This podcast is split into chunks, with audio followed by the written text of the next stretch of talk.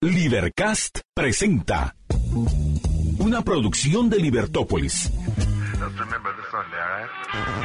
Día a día encontrarás los episodios de las emisiones correspondientes a nuestros programas.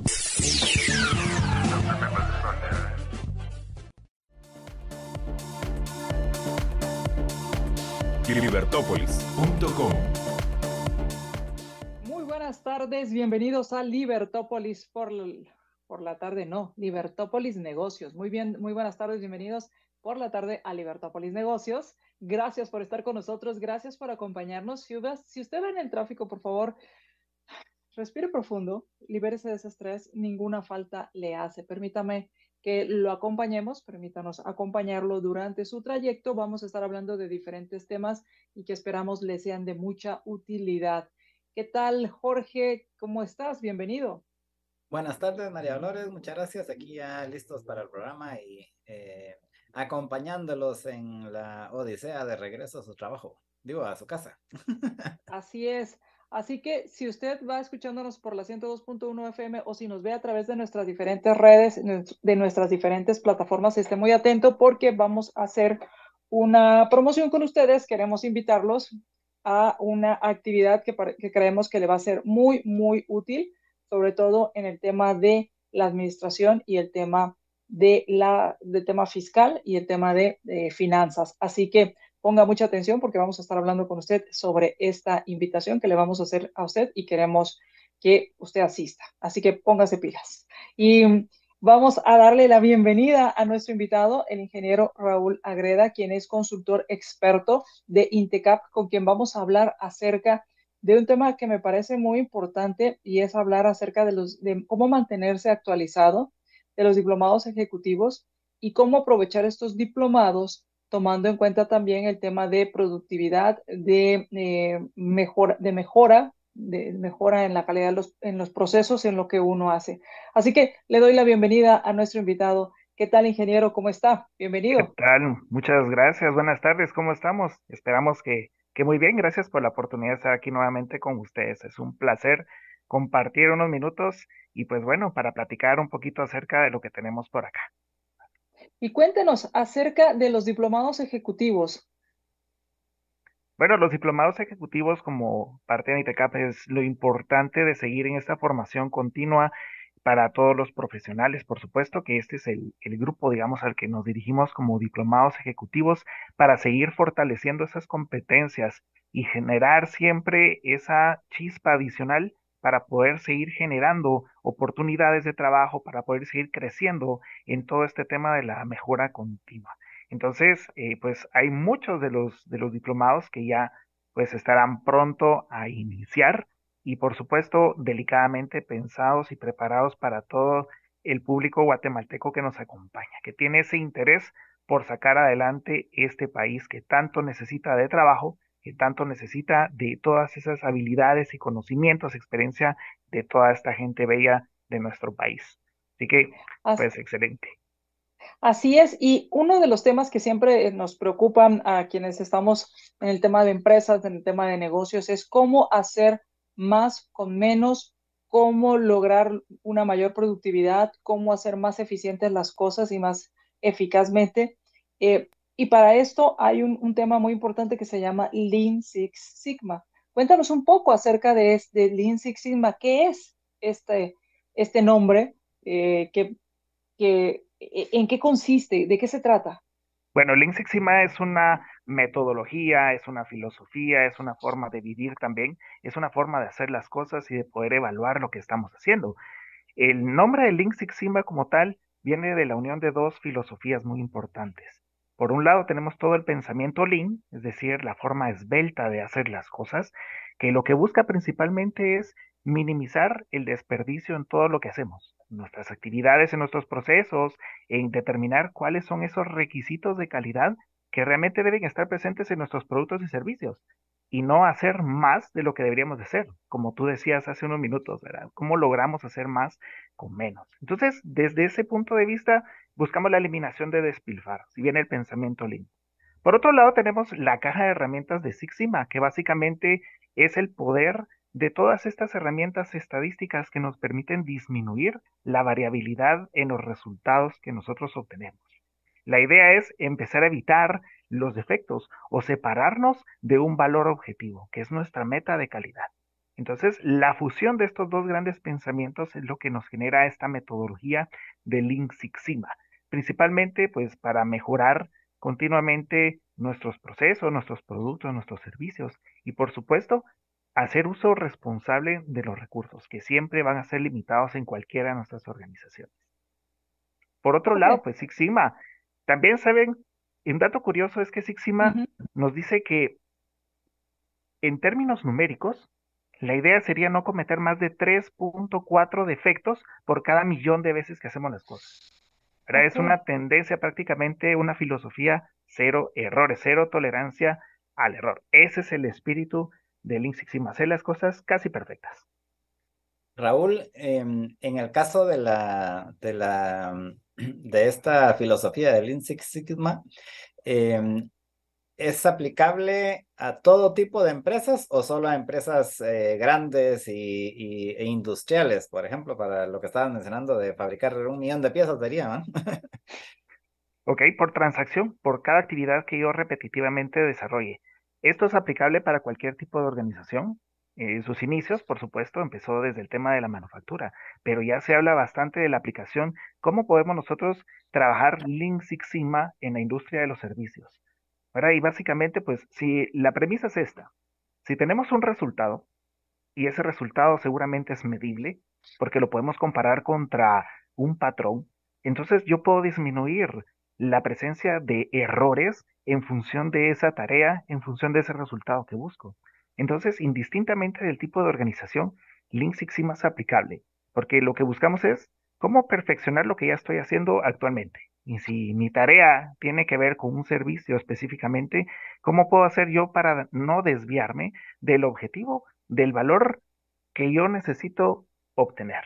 ¿Cómo le hago entonces para quedarme siempre en el centro de ese tiro al blanco que sería mi objetivo de calidad?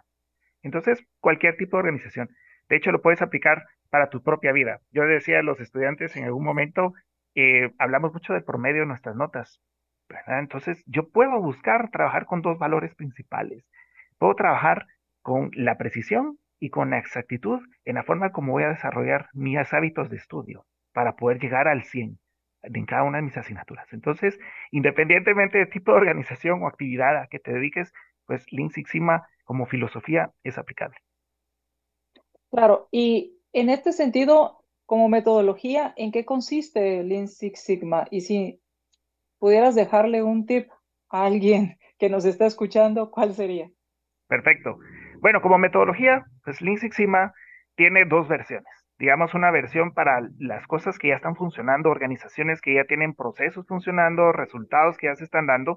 Y estamos hablando de la filosofía eh, de Mike. Como metodología, pues nos diría que tenemos una fase de definición donde nosotros aterrizamos concretamente cuál es el problema de calidad que necesitamos resolver. Luego pasamos a una etapa de medición, que consiste en hacer un plan de recolección de datos para saber y comprender de qué manera el proceso está funcionando, cuyo objetivo básicamente es comprender lo que pasa. Pasamos a una tercera etapa que es analizar, donde nosotros ya nos planteamos ciertas hipótesis y descubrimos la causa raíz que nos está generando esos problemas de calidad en nuestros procesos, en nuestros productos, en nuestros servicios. Luego, cuando ya tenemos claridad de la hipótesis y hemos validado esta información, podemos pasar a una etapa de mejora, que no, no es más que implementar todas aquellas posibilidades que nos permitan un mejor desempeño.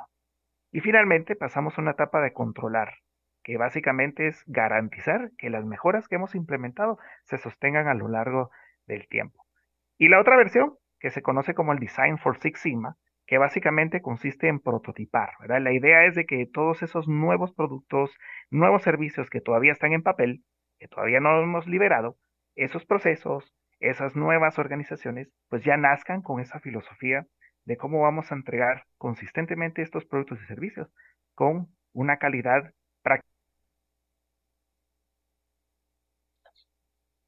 Creo que tuvimos un, pequeño problema con...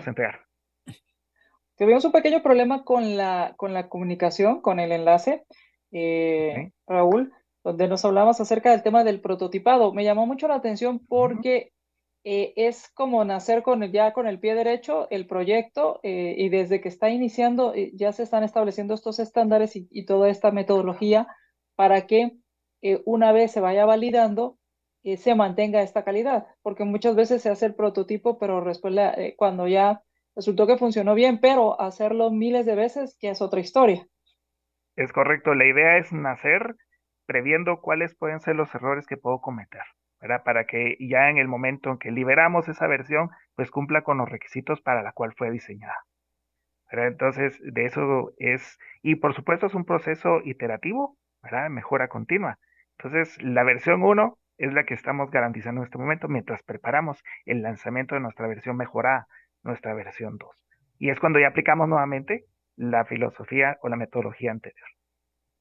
Ahora, eh, muchas veces eh, uno dice, bueno, ¿y por qué voy a implementar esto si, si lo estamos haciendo bien, si siempre lo hemos hecho así y nos está yendo bien? Esa es una pregunta interesantísima y de hecho es un debate que yo le conozco como el desempeño 3 sigma versus el desempeño 6 sigma. Digamos, todo esto obedece a un comportamiento normal, una distribución normal, campana de Gauss, ¿verdad? Entonces el asunto es de que una organización digamos, ya hace las cosas bien, tiene procesos de calidad, tiene supervisiones, tiene un montón de artefactos que le permiten controlar cómo está haciendo las cosas hoy por hoy. El asunto es de que eso se le conoce como un desempeño tres sigmas, es decir, una situación normal. Somos competentes para hacer las cosas. El asunto es de que nuestras actividades, nuestros procesos, tienen una característica que es, se pueden desgastar en el corto, mediano y largo plazo. Y ese desgaste o depreciación de los procesos hace que retrocedamos en términos de calidad. Así como las máquinas van perdiendo la capacidad para generar resultados, los procesos, las personas nos vamos cansando, en el corto tiempo vamos a empezar a tener detrimentos de la calidad.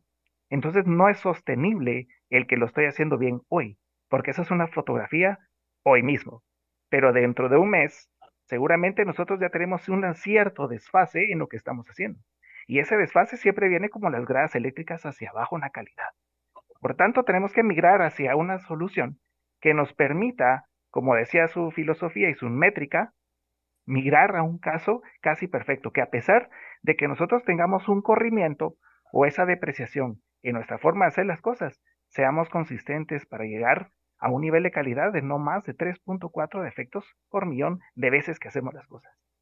Ese es el tema. Si ya lo estoy haciendo bien, no es garantía de que dentro de un mes los resultados sean los mismos.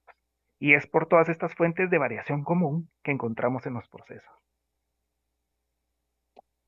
Me parece muy interesante esto que acabas de hablar en cuanto a que no hubiera imaginado que los procesos se desgastan igual que la maquinaria sin embargo, pues me imagino que, pasa porque igual va cambiando la forma de, hacer negocios y, esta mejora continua es importante. Así que, eh, ¿a quién va dirigido? Eh, ¿Qué tienen que hacer quienes están interesados en, implementar Lean Six Sigma? Porque este diplomado ejecutivo pues habla sobre este tema y, y pues a qué tienen que hacer y a quién va dirigido, porque al final, pues creo que a todos nos interesa hacer las cosas con más eficiencia, con más productividad eh, y, estar mejorando continuamente, tomando en cuenta que el cambio cada vez es más rápido. Correcto. Este diplomado está pensado para todas aquellas personas que tienen cierta responsabilidad por los resultados en sus organizaciones. ¿Verdad? Entiéndase áreas de operaciones, áreas de producción, personas que tienen a su cargo equipos de alto desempeño que velan por el contacto directo con el cliente también. Todos aquellos que son responsables de los sistemas de gestión en sus organizaciones. La calidad, control de calidad, la producción, logística, servicio, y así también para todas aquellas personas que están interesadas en conocer un poquito más acerca de esta metodología y cómo pueden empezar a dar los primeros pasos para llevar a un proyecto, digámoslo así, de iniciación en sus organizaciones, para hacer esa transformación cultural. Entonces está abierto para todo público. Ahora sí, como es un diplomado ejecutivo, por supuesto, hay ciertos requisitos y uno de ellos es por lo menos haber culminado su universidad en términos, digamos, de su licenciatura. Era por lo menos un cierre de pensum para poder apegarnos muy bien a todos los contenidos que se han estado actualizando constantemente, ¿verdad? Y para poder hacer todos los ensayos y, por supuesto, llevar a la práctica mediante ciertos proyectos de calidad en sus organizaciones. ¿verdad? Entonces son parte de los requisitos. ¿Y cuándo empieza esta, estas diplomados? Específicamente el diplomado de Lean Six vamos a empezarlo durante los primeros días del mes de junio. Creo que va a ser a partir del 6 de junio que empezaremos con el diplomado de Lean Six. Sin embargo, a partir de ahora, en este mes de febrero, ya pues eh, ustedes pueden encontrar siempre en nuestro, eh, nuestra página web, en la sección de diplomados, cuál es la oferta que Intecap tiene para este año 2023. Y por supuesto, a partir de febrero estamos ya listos para arrancar con todo. Perfecto. Y entonces tienen que entrar a la página web eh, www.intecap.edu.gt diagonal diplomados. Es correcto. También pueden encontrar información en las redes sociales, en Facebook, Twitter, Instagram, LinkedIn y por supuesto en YouTube, que hay como Intecap Empresarial. Pero ahí tendríamos un poquito más de información, así como al teléfono que ustedes pueden comunicarse también, ¿verdad? Es el 2410 55 55 en la extensión 10615, ¿verdad? Para tener un poco más de información de estos diplomados de Intecap. Muchísimas gracias, muchísimas gracias, eh, Raúl, y gracias eh, por, por, habernos traído este tema. Así que si usted le salió bien a la primera, pero la segunda ya no le salió bien, fue, eh, como decimos en mi pueblo, chiripazo. O sea, fue pura buena suerte, pero de buena suerte no se mantienen las empresas y no salen adelante ni crecen. Así que cómo asegurarse que se mantenga esa calidad y más aún se vaya mejorando constantemente. Así que pues aquí está la invitación. Muchísimas gracias. A la orden, un placer siempre acompañarles en estos espacios. Hasta la próxima entonces y póngase, póngase eh, a investigar y busque cómo optimizar al máximo sus, sus recursos y uno de ellos es su recurso del tiempo. Así que vamos a hacer una pausa, regresamos.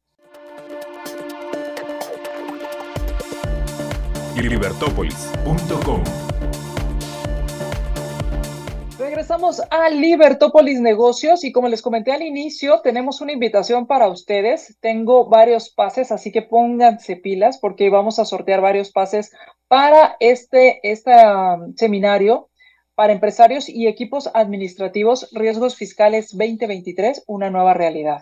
Así que lo único que tienes que hacer es mandar tu nombre o mandar un, bueno, manda un mensaje por WhatsApp con tu nombre y tu correo electrónico para poder participar. Vamos a sortear eh, estos eh, pases para el próximo jueves, el jueves 9 de febrero de 7 y media a 12 y media. Este, em, esta actividad va a ser el próximo jueves de 7 y media a 12 y media. Vamos a sortear pases, así que manda tu nombre y tu número de, y tu correo, nombre y correo por WhatsApp. Riesgos fiscales 2023, una nueva realidad. ¿Qué pasa con el tema de la información administrativa interna en las empresas? ¿Qué pasa con la nueva normativa del IX hacia socios y directores y su efecto retroactivo? ¿Qué pasa con el tema de la gestión y emisión de factura electrónica? ¿Qué pasa con los requerimientos fiscales en contratos mercantiles de negocios? El riesgo fiscal en compra-venta de inmuebles por control cruzado, así como eh, eh, el nuevo criterio institucional 02-2022 publicado por la SAT. Muchos temas que eh, va, a tratar este día, temas de riesgos fiscales 2023. Así que manda tu mensaje por WhatsApp al 4585-4280. 4585-4280. Lo único que tienes que hacer es mandar tu nombre y tu correo electrónico. 4585-4280 y vamos a sortear varios pases para que puedas ir a este seminario el próximo jueves 9 de febrero de 7 y media a 12 y media. Y ya está con nosotros nuestro invitado, el licenciado Gunther Estacuy, con quien vamos a hablar acerca de un tema también muy importante que dice uno, bueno, pero si es hasta el 31 de marzo y me refiero al cierre fiscal. Y yo lo que les diría es, no esperen al 30 para ver qué van a hacer, al 30 de marzo para ver qué van a hacer. Así que por eso eh, invitamos a nuestro, a nuestro, valga la expresión, a nuestro invitado, el licenciado Gunther Estacoy. ¿Qué tal, Gunther? ¿Cómo estás? Bienvenido. Ah, muy bien. noches, gracias, bien, bien, muy bien, gracias aquí a, sus órdenes. Gracias. Y bueno, cierre fiscal. El 31 de marzo, eh, bueno, para todos es el, cierre fiscal, no importa si eres de la, del régimen optativo o del régimen general, esos que les retienen y a los que no les retienen. Para todos es el 31 de marzo. 31 de marzo. Los contribuyentes obligados a, a declarar anualmente de acuerdo al impuesto sobre la renta, 31 de marzo. Y hablo de esto porque el pequeño contribuyente es un, es un eh, proceso creado en la ley del IVA, entonces ellos no tienen que presentar declaración anual. Ah, ok. ¿Y los que están en, el, en relación de dependencia que les descuentan ISR? A ellos, eh, si eh, no les hubieran descontado el 100% del impuesto, sí tienen que pagar su impuesto eh, correspondiente. Eh, y esto lo, también tienen... Tienen hasta el 31 de marzo. Ah, ok. Entonces, para los que están en, ISR anual y para quienes están en relación de dependencia, si tienen que pagar alguna algún saldo, por así. Ajá. Tienen hasta el 31 de marzo. Es correcto. Y bueno, ¿Qué te parece si empezamos con el que diría yo que es tal vez el más sencillo, que es el del régimen opcional, ¿verdad? Es el que, te, el que retiene y que cada mes vas pagando el ISR. Es correcto. Este, tal vez eh, la primera recomendación que yo daría en todos los, todos los regímenes es el 7. Eh, yo no sé, pero parece el convenio del IX que lo sacaron a última hora y después se echan para atrás, pero la SAT hace exactamente lo mismo. Eh, si se recordarán, hace un año y solo la declaración en el primero de marzo se acordaron que tenían que hacer cambios y le metieron un montón de cambios y ahí todos los contadores estábamos con que mire, pero si eso no teníamos registrada la información, así no la habíamos hecho, ese, no estábamos preparados para eso, pero de verdad parece que a última hora se les ocurre decir, ah, cambiemos los formularios, ¿verdad? Al, día de hoy pues no se han cambiado. Pero mi recomendación es que entre más rápido hagan el cierre o hagan su presentación respectiva, que definitivamente, como se llama este, eh, eh, se apuren, porque como les digo, yo, yo casi puedo sacar mi bola cristal y decir, que van a cambiar los formularios. Es seguro que cambian los formularios porque, como digo, cada año como que el que le deja la tarea de hacer el formulario se le olvida y dice, ah, de veras hay que cambiar el formulario, ¿verdad? Pero bueno, entonces, recomendación número uno es entre antes haga su cierre, mejor para evitarse una sorpresa en el mes de marzo, que como se llama este, que, que cambien los formularios. Porque entonces, o sea que tu recomendación es hacerlo ahorita en febrero. Si se pudiera, sí. Porque como le digo, Miren que, insisto, el año pasado vieron que cambiaron, que no querían nuevos formularios, nuevos anexos, nueva información y todo el mundo, mire, pero ¿por qué no lo dice un año antes, verdad? Eh, porque un año antes uno la contabilidad la adapta, ¿no? Pero como uno tiene que cumplir y como así es lo, que ellos digan, no hay opción. Entonces, eh, yo sí creería que por el momento pues no se ha cambiado el formulario, así que no hay ningún problema. Entonces creo que primera recomendación es eh, apúrense a hacer el cierre o si hubiera algún cambio en las declaraciones o anexos que empiecen a pedir. Eh, y regresando al tema de los que le retienen el 100%, eh, perdón, los que le retienen eh, en, el caso de la declaración de, los impuestos, pues ahí la, ahí la base, ahí lo que hay que tener claro es que la declaración es una declaración informativa y se llama informativa porque no paga ningún impuesto, porque ya todo el impuesto fue pagado mensualmente. Entonces solo informo que sí me eh, hago una conciliación en donde digo eh, cuánto fue mi, utilidad, cuánto es lo que yo pagué, cuánto me retuvieron y que no hubo ningún saldo, ¿verdad? Obviamente ellos van a poder eh, cruzar esta información. y se presenta el balance general para efectos de información. Eh, que al momento de que lleguen a requerir las autoridades fiscales eh, está esa información. Entonces, esa declaración es simplemente informativa. Que hay que tener claro uno que de lo que no se salva independientemente de cualquier cosa, de la revisión, es que uno siempre tiene que tener las, de, las conciliaciones bancarias. Eh, y estar claro que todas las cuentas bancarias que uno tiene o que aparezcan a su nombre están incluidas dentro de la contabilidad, porque hemos encontrado casos de que ¿cómo se llama este? Principalmente en instituciones sin fines de lucro que a veces se les olvida y ¿cómo se llama este? Ya habrán cuentas, ya cuentas, cuentas, porque hay un proyecto no sé qué, un proyecto no sé cuánto y, y se les olvida que eh, los que no cerraron ese proyecto y por 500 quetzales dijeron, ah, terminó el proyecto y ahí se queda. Entonces, eh, creo que sí es importantísimo que a pesar de que es informativa la declaración, que eh, tengan en cuenta en el punto más importante las conciliaciones. En el resto de la información, pues tener su contabilidad al día, que su contabilidad coincide con la información que están presentando. Eh, porque si bien es cierto, SAT tiene derecho a auditar, eh, se va a enfocar principalmente en los montos del, de los ingresos reportados. Y ahí es otro tip que hay que tener clarísimo y hemos estado viendo ahorita que estamos haciendo las auditorías, es que eh, no cuadran las cifras que están en, la base de datos de SAT, en la, banca, en la agencia virtual, muchas veces con las declaraciones que se presentaron. Ya sea porque, ¿cómo se llama este? Porque anularon una factura, porque eh, me recuerdo la, explicación que nos acaban de dar una revisión. Es que fíjense, como no sabíamos cómo se utilizaba el sistema, entonces eh, no declaramos las facturas. Entonces, ¿cómo se llama? Entonces, eh, sí, ¿verdad? Sí, tenemos una diferencia y tenemos una contingencia. Obviamente hay que estar claros que SAT está cruzando la información, que SAT tiene inteligencia artificial muy avanzada y que está empezando a cruzar la información.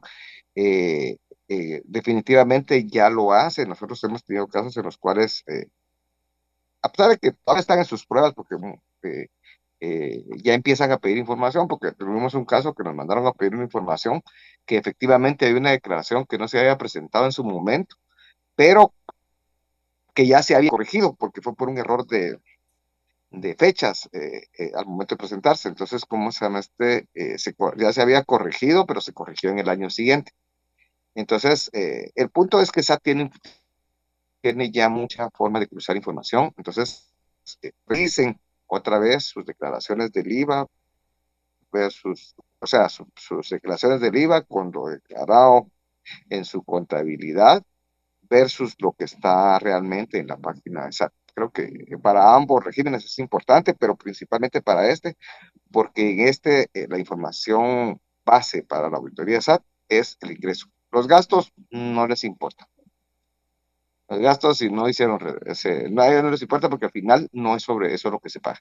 Entonces, no, no es que no, no cumplan con el resto de la reglamentación que existe, sino que simplemente quiere decir, si se pasaron los viáticos, no importa, si se pasaron los honorarios, no importa, eh, eh, pero no quiere decir que, hicieran, que no hicieran las retenciones respectivas, ¿verdad? Porque eso sí es algo que se requiere. Entonces, en el régimen de, de retención definitiva, eh, como se llama este, eh, creo que es lo más importante a tratar. Tener mucho cuidado entonces con el tema de los ingresos. Voy a, voy a hacer una pausa y cuando regresemos hablemos entonces del tema eh, de la, qué pasa con las empresas que tienen o aquellos que optan por eh, pagos trimestrales, que es cada tres meses van declarando el ISR, que deben tomar en cuenta para este cierre, para este cierre anual para ver cómo hacerlo de la mejor manera y evitarse Así que vamos a hacer una pausa y cuando regresemos vamos a continuar con estos temas. Y bueno, quienes ya ganaron, eh, para quienes están participando, sigan participando. Vamos a, a sortear pases para este seminario de riesgos fiscales 2023.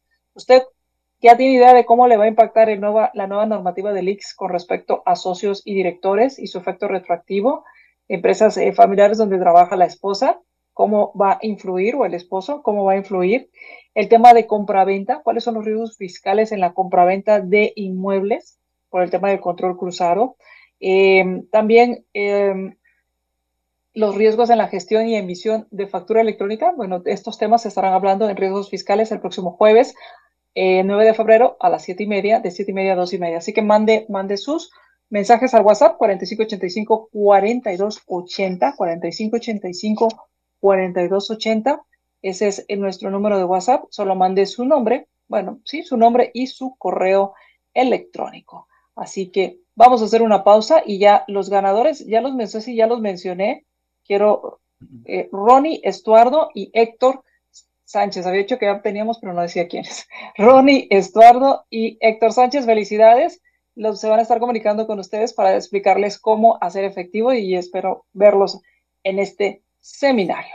Y bueno, quiero eh, contarte también que hace 25 años, se muy fácil, pero hace 25 años en Bar Rural sembraron esperanza y hoy cosechan desarrollo. Sembraron eh, emprendimientos y hoy cosechan competitividad. Bar Rural, 25 años de ser el amigo que te ayuda a crecer.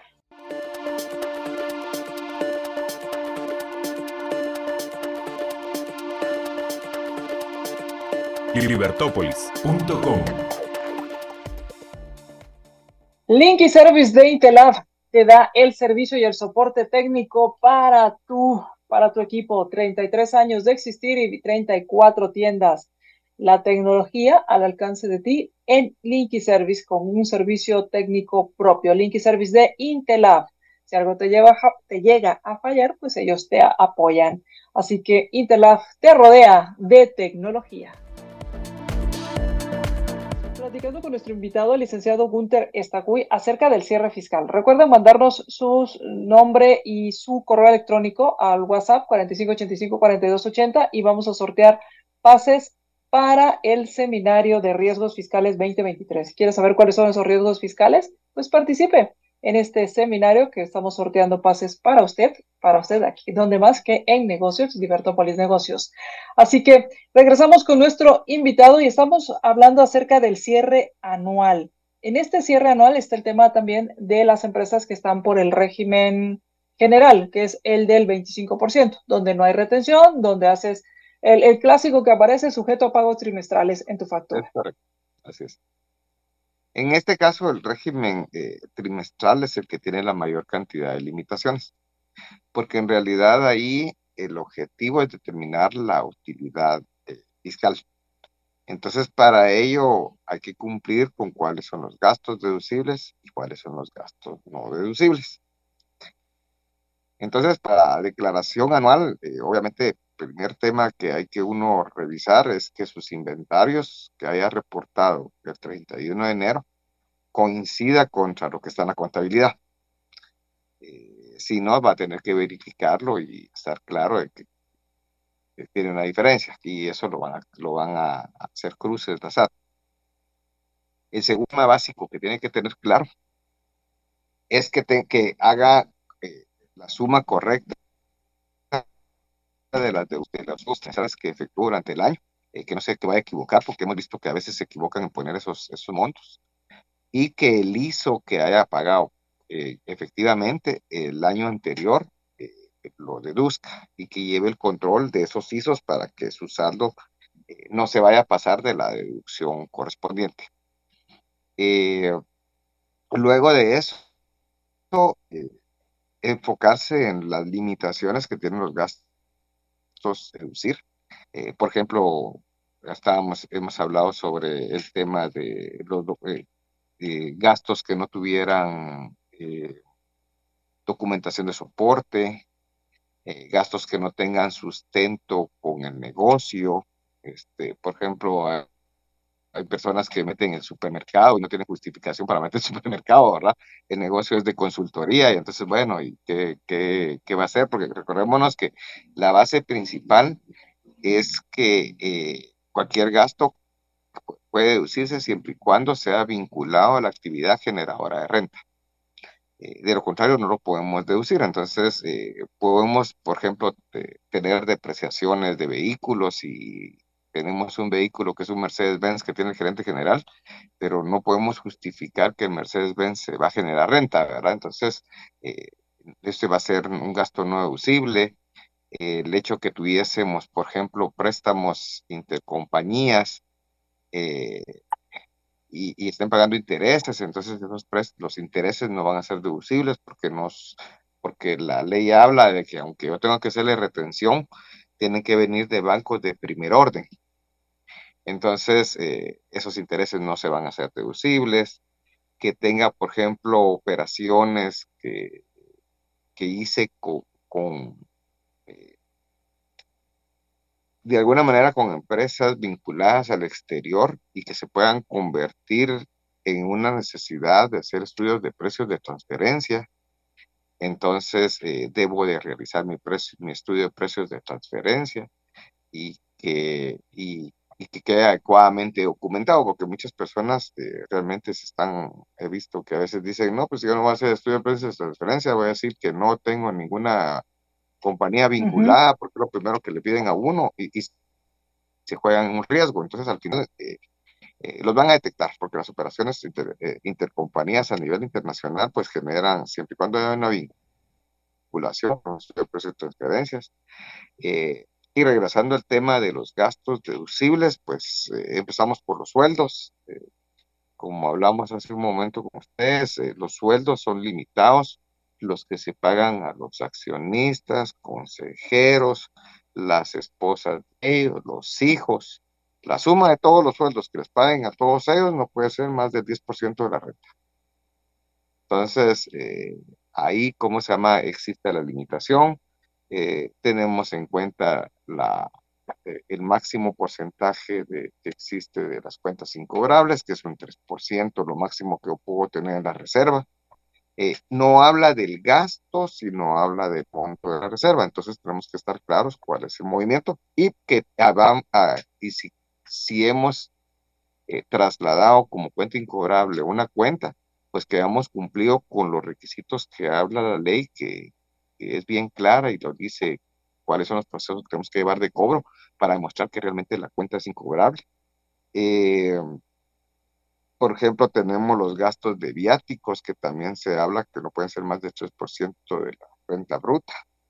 Entonces, eh, pero ahí es donde nuestra contabilidad debe ser eh, bastante desglosada y, a veces ahí es donde empieza una, una dificultad entre los auditores y la, y la parte fiscal, ¿verdad? Porque un auditor eh, se rige bajo las normas de información financiera para, para pymes.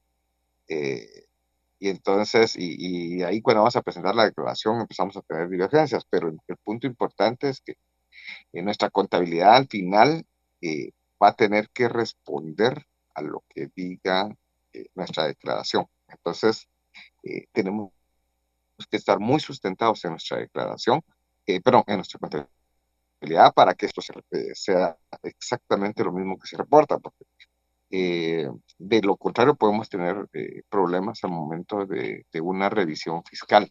Entonces, por ejemplo, automáticamente cuando uno llena la declaración, el mismo sistema cuando pone los sueldos, si uno pone los sueldos y se pasa de 10%, inmediatamente le dice que no, que no puede poner ese valor como deducible. Entonces ya, ya, ya, ya, tiene filtros, como les digo, ya la, la declaración cada vez ha tenido más filtros, eh, que casi que de una vez le dice uno, mire, esto no se puede hacer, mire, esto no se puede hacer, y cada vez hay, hay más eh, que uno no se le vaya olvidando esta parte de, de lo que la ley dice y lo que las limitaciones hay. Entonces hay que ser muy, muy claros eh, todos los temas de cuáles sí pueden ser deducibles y cuáles gastos no pueden ser deducibles, porque ahí va a ser donde al final la, la declaración eh, va a revisar la, eh, la, autoridad fiscal. Claro, claro, este me parece un tema.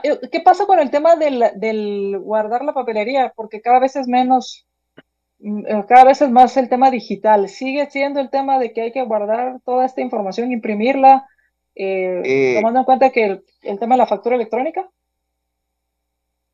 yo creo que SAT en la actualidad, vamos a ir para atrás, este, para antes de la factura electrónica, pues definitivamente las leyes fueron diseñadas para que tuviéramos obligación de guardar eso.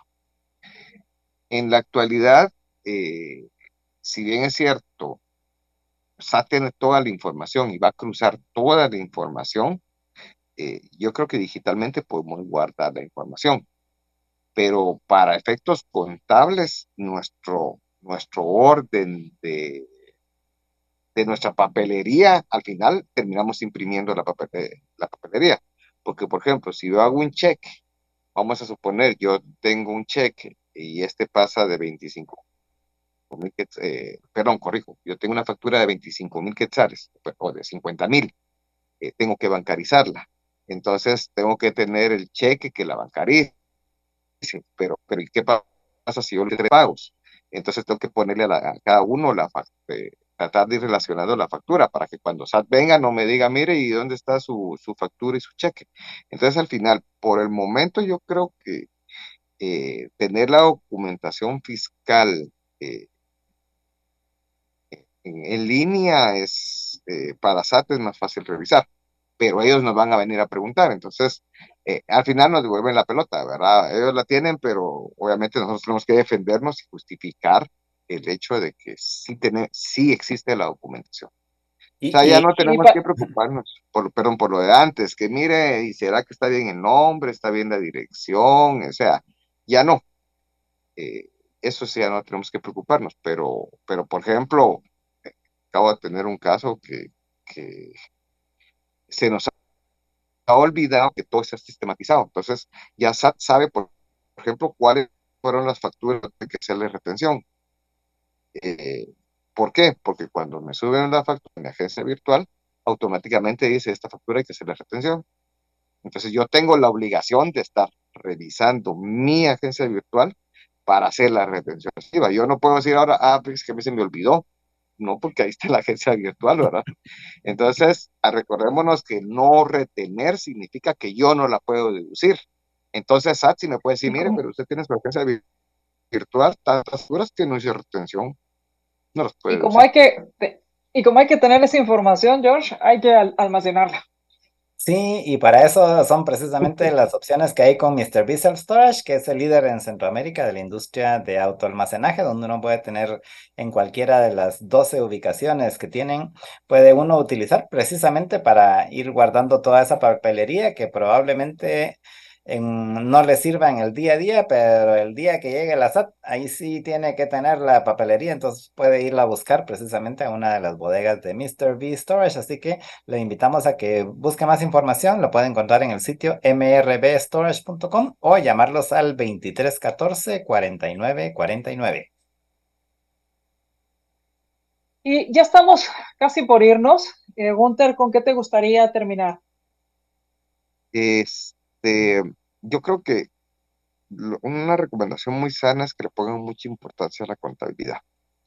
La contabilidad se había dejado muy por un lado, pero hoy por, hoy es la base de la información eh, para la revisión de SAT. Entonces, eh, es bien importante que su contabilidad esté al día, que sus registros estén bien, que tenga autorizados sus libros y que ésta coincida contra lo que ponen en las declaraciones, porque a veces no coinciden. Eh, nos topamos con muchos casos de esos y entonces, eh, de verdad, eh, creo que hay que poner mucha importancia a la contabilidad y entender que cambió la situación y que realmente SAT tiene mucha, insisto, tiene mucha, mucha tecnología que ya está utilizando. Nos hemos estado dando cuenta de que hace los cruces ya muy fáciles y muy controlados. Entonces cada vez va a seguir siendo más eh, exigente el tema de, que nuestros registros sean eh, eh, muy bien ordenados al momento de presentar las declaraciones. Al final esa es la base de la presentación de la declaración, porque la declaración es más que poner lo que, lo que uno tiene en la contabilidad y, poderlo registrar allí en la, en la, declaración, ¿verdad? Y cumplir con lo que nos dicen las, las limitaciones que hay para el régimen. ¿Y ya nos estamos casi yendo. ¿Dónde te encuentran? Rápidamente, Gunther, ¿dónde te encuentran? En, siempre en el 2334 1985 y en EB Auditores en, Facebook. Ahí estamos. EB Auditores en Facebook. Sí, y el 2334 85. Ahí nos Perfecto, pueden llamar. muchísimas gracias. Y pues gracias a todos por habernos acompañado. Antes de que nos corten, Jorge, hasta la próxima.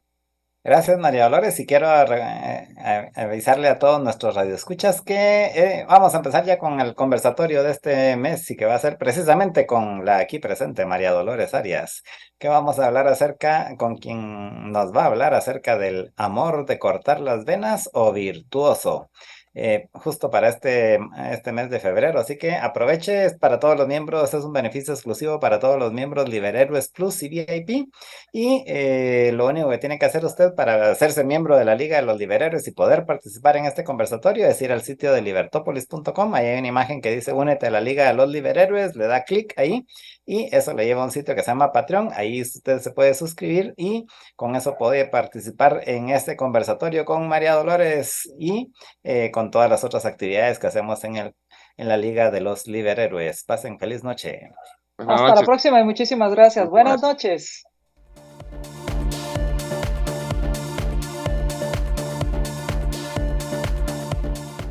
Libercast presentó una producción de Libertópolis.